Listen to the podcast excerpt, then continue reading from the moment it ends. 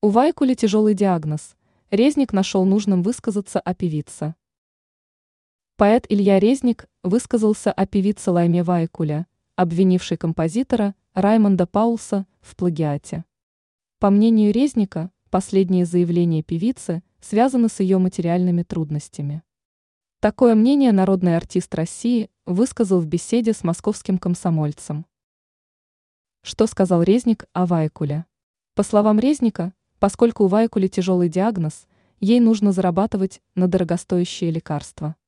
Говорить гадости о нашей стране, благодаря которой она жила всю жизнь счастливо и богато, отметил он. Последнее интервью Вайкуля, по мнению артиста, не что иное – как последствия приема тяжелых лекарственных препаратов. «Бог ей судья», – заявил поэт, пожелав певице здоровья. Резник добавил, что для Паулса заявление Вайкуля не более чем пыль. Ранее певица Алсу рассказала поклонникам о серьезных переменах в жизни.